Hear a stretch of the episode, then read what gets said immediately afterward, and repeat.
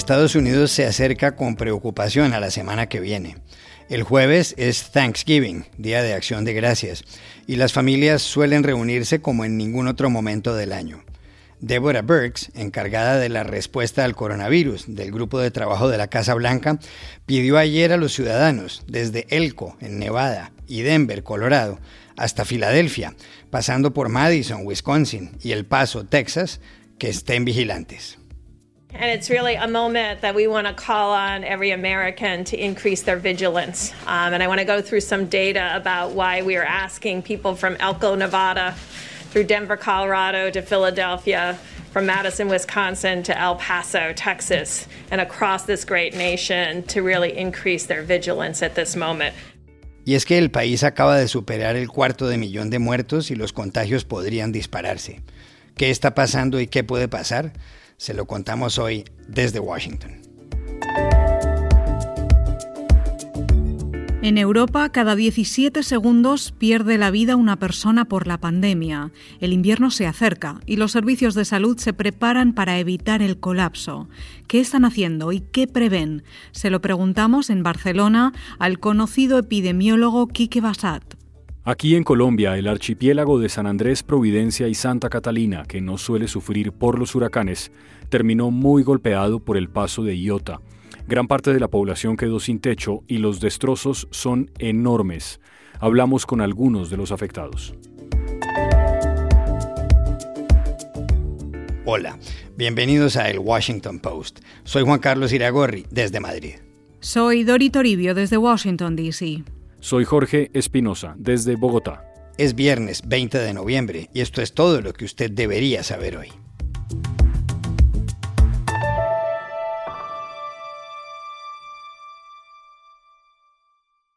Justo cuando acaba de superar los 250.000 muertos de coronavirus, Estados Unidos se apresta a vivir la semana entrante del puente festivo más importante del año. El jueves es Thanksgiving, Día de Acción de Gracias. Se trata de una fiesta nacional que se celebra el cuarto jueves de noviembre. Recuerda momentos a principios del siglo XVII en que los puritanos y los peregrinos europeos en los estados de Virginia y Massachusetts tuvieron una buena cosecha. En Thanksgiving se reúnen las familias a cocinar, a cenar un pavo, a estar juntas. En los últimos años, casi 60 millones de estadounidenses han viajado en automóvil, en tren o en avión para ver a sus seres queridos. Ese es justamente el problema este año en un país donde hay 11 millones y medio de personas contagiadas de coronavirus. Por eso, tanto el presidente electo Joe Biden como la Casa Blanca convocaron ayer ruedas de prensa. ¿Qué está pasando con todo esto, Odori? Aquí la situación es compleja, espinosa y preocupante, y las autoridades sanitarias no lo esconden. El Centro para el Control y la Prevención de Enfermedades, el CDC, por sus siglas en inglés, ha pedido a los estadounidenses que no viajen la semana que viene. Y es una petición difícil, porque son fechas festivas importantes en las que la gente se reúne con familiares y amigos. Pero este 2020 recomiendan pensárselo dos veces, porque el virus puede estar sentado en la misma mesa lo advierte el doctor Anthony Fauci, director del Instituto de Alergias y Enfermedades Infecciosas. Just ask yourself, at this time, is it really worth having an accumulation of people that be coming from different parts of the country, going through crowded airports, on airplanes, coming into your home where you have 10, 15, 20 people, where, as you said, it dramatically increases the risk. Pregúntese a sí mismo, ¿en este momento merece realmente la pena tener una acumulación de gente que viene de diferentes partes del país, que pasan por aeropuertos masificados, aviones y que llegan a su casa donde hay 10, 15, 20 personas y donde aumenta dramáticamente el riesgo, decía Fauci en una entrevista en BBC, donde también recordaba que el virus se transmite cuando la gente no tiene síntomas y alguien puede llegar a la cena inocentemente pensando que está bien y como cuando estamos con familiares y amigos tendemos a bajar la guardia, ese es el peligro. En Estados Unidos el número de casos diarios de coronavirus está en picos máximos de toda la pandemia, con una media de más de 160.000 infectados, y las hospitalizaciones han aumentado un 50% en las últimas dos semanas. Entre los estados donde las cosas están empeorando muy rápido están Dakota del Norte, Dakota del Sur, Wyoming y Iowa, y los muchos gobernadores y alcaldes en todo el país están incrementando las restricciones con cierres de negocios, colegios o prohibiciones de reuniones privadas de más de seis personas, como en Oregón, lo que incluye acción de gracias. Para la portavoz de la Casa Blanca, Kayleigh McEnany, estas medidas son orwellianas. Yeah, I think uh, a lot of the guidelines you're seeing are Orwellian. Um, let me start by saying the CDC has put out considerations as we prepare to go about Thanksgiving about socially distancing, wearing masks, doing what you can. There's a whole list, a page of very good considerations, and in that they say uh, we're not recommending a certain number of people, but we are giving considerations that you should put in place. And I think that's the American way. The American people know how to protect their health. Decía McEnany en Fox News que la gente seguirá las recomendaciones del CDC y que para ella ese es el estilo de vida americano, la responsabilidad individual de cada uno para proteger su salud sin necesidad de ser vigilados. La Casa Blanca incluso apunta a que todo es una guerra política de los demócratas, pero en una carta publicada por este periódico, The Washington Post, siete gobernadores republicanos y demócratas han pedido a los estadounidenses que se queden en casa en Thanksgiving entre ellos la gobernadora de Michigan, la demócrata Gretchen Whitmer, que dice que nadie, ninguno de nosotros, quiere ser esa persona que tenga que vivir con la culpa de haber contagiado involuntariamente a un ser querido. And I know none of us, none of us wants to be the person who has to live with the guilt of unwittingly bringing COVID to someone that we love. So as you consider your options for next week, I urge you to make the difficult but right choice. Por eso pide a todos que tomen la decisión difícil pero correcta este año en acción de gracias y en plena pandemia.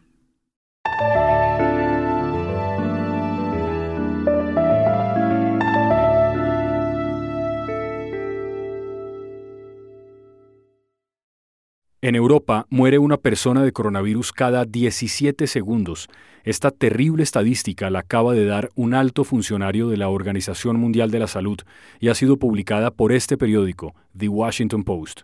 El número de personas contagiadas en el mundo es de 56 millones y medio y el de fallecimientos supera el millón 350.000.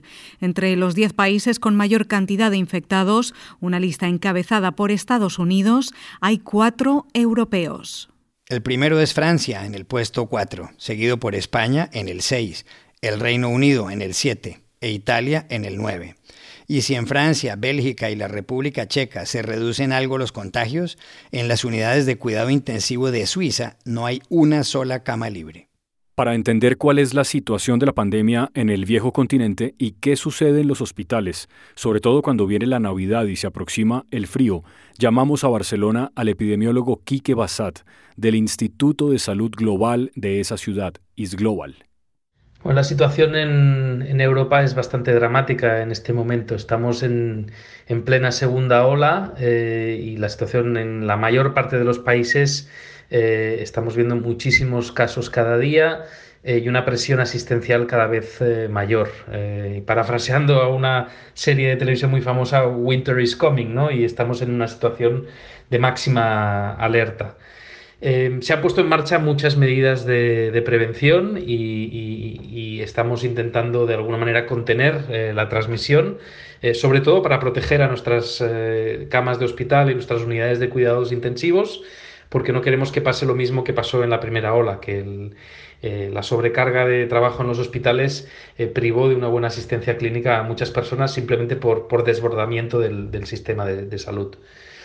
Ahora bien, eh, las medidas que se han puesto en marcha no, van a, reducir de forma rápida los, casos. En algunos países se ha vuelto a, un periodo de confinamiento domiciliario, en otros países se ha instaurado un toque de queda, como aquí en España, eh, un, confinamiento perimetral, que quiere decir que uno no puede desplazarse a, una ciudad muy lejana de la, de la que está. Eh, y, medidas eh, eh, previstas para, reducir el contacto entre personas al máximo posible.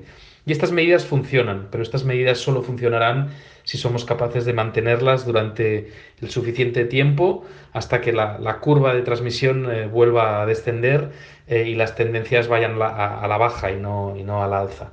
Y eso implica que muy probablemente tendremos unas navidades muy diferentes a las que nos gustaría tener. No podremos hacer reuniones familiares y tendremos que reducir de forma drástica el, contacto con nuestros seres más cercanos.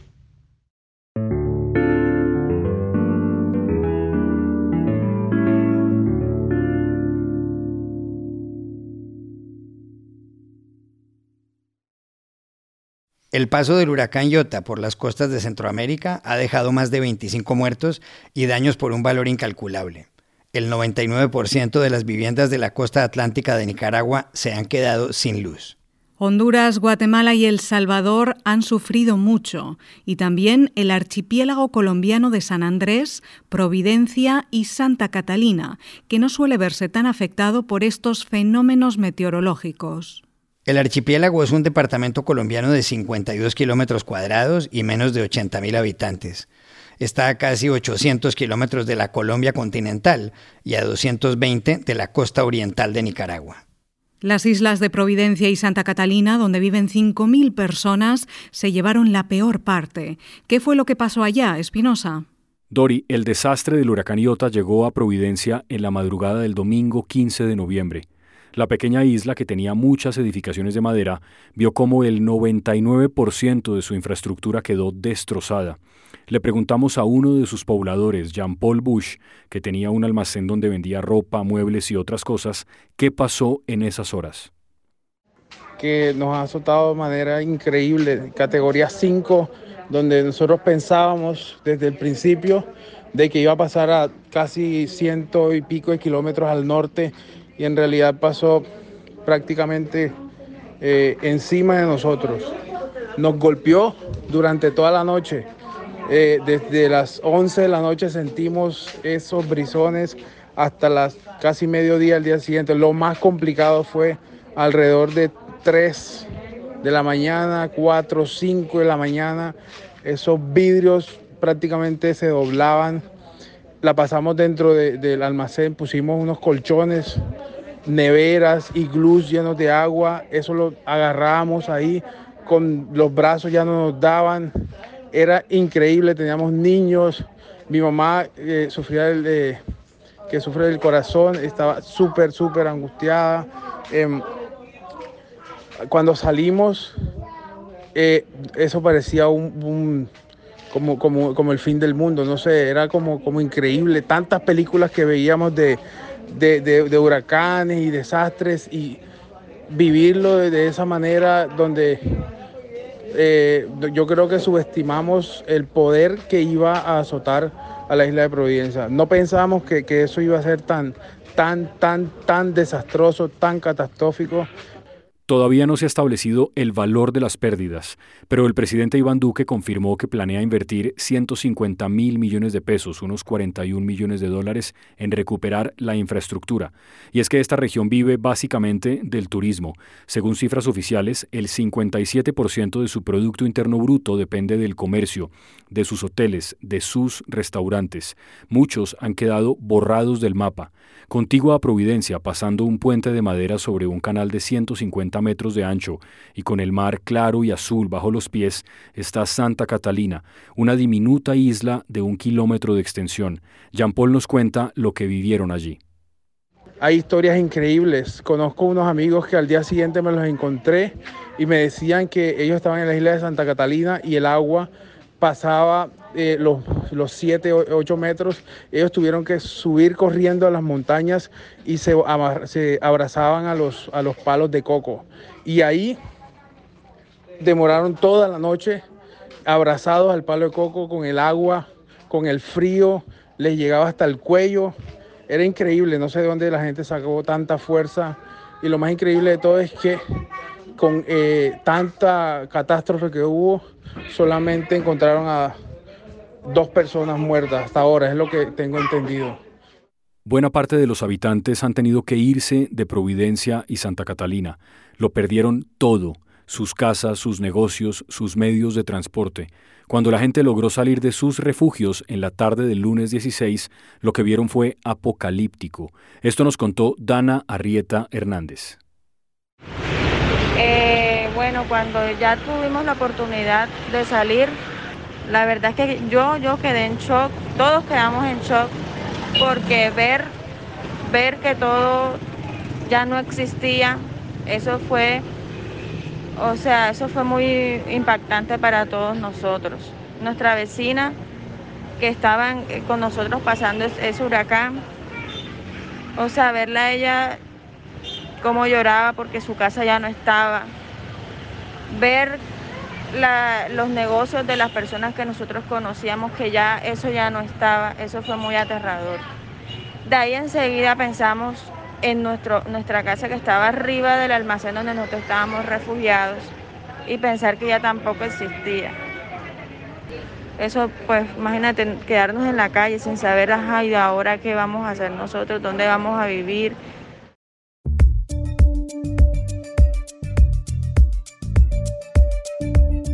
Y estas son otras cosas que usted también debería saber hoy. En Chile, el presidente Sebastián Piñera ha cambiado al jefe de los carabineros, contra quien había denuncias por violaciones a los derechos humanos desde el levantamiento social de octubre del año pasado. En la mañana de hoy, el general director de carabineros, Mario Rosas, me ha planteado su renuncia al cargo y me ha dado sus razones y sus argumentos. Yo comparto las razones y los argumentos del general Rosas y en consecuencia he aceptado su renuncia. Lo que precipitó la dimisión del jefe policial fue un episodio en Talcahuano, a seis horas en automóvil desde Santiago, donde agentes de la policía abrieron fuego contra dos jóvenes, uno de 16 años y el otro de 14, en un hogar para menores. La venta de vivienda usada en Estados Unidos alcanzó en octubre su punto más alto en 14 años, según informó la Asociación Nacional de Vendedores de Propiedad de Raíz. Ese mes y con respecto a septiembre creció un 4,3%. Es el mayor incremento desde febrero de 2006. Además, los precios han subido un 15,5% frente al año pasado, lo que constituye todo un récord. Se cree que la causa son las bajas tasas de interés, especialmente para comprar vivienda de lujo. Y también aquí en Estados Unidos, las memorias del expresidente Barack Obama se convirtieron el martes de esta semana en el libro más vendido de todos los que ha editado el famoso sello Penguin Random House, bajo el título de A Promised Land, una tierra prometida, el libro vendió en las primeras 24 horas 887.000 ejemplares. El texto cubre desde el nacimiento de Obama, hace 59 años, hasta la muerte de Osama Bin Laden en mayo de 2011. Y aquí termina el episodio de hoy de El Washington Post, El Guapo. En la producción estuvo John F. Burnett. Por favor, cuídense mucho. Y pueden suscribirse a nuestro podcast en nuestro sitio web, elwashingtonpost.com, seguirnos en nuestra cuenta de Twitter, arroba el post, y también nos encontrarán en Facebook, buscando el Post Podcast. Chao, hasta la próxima.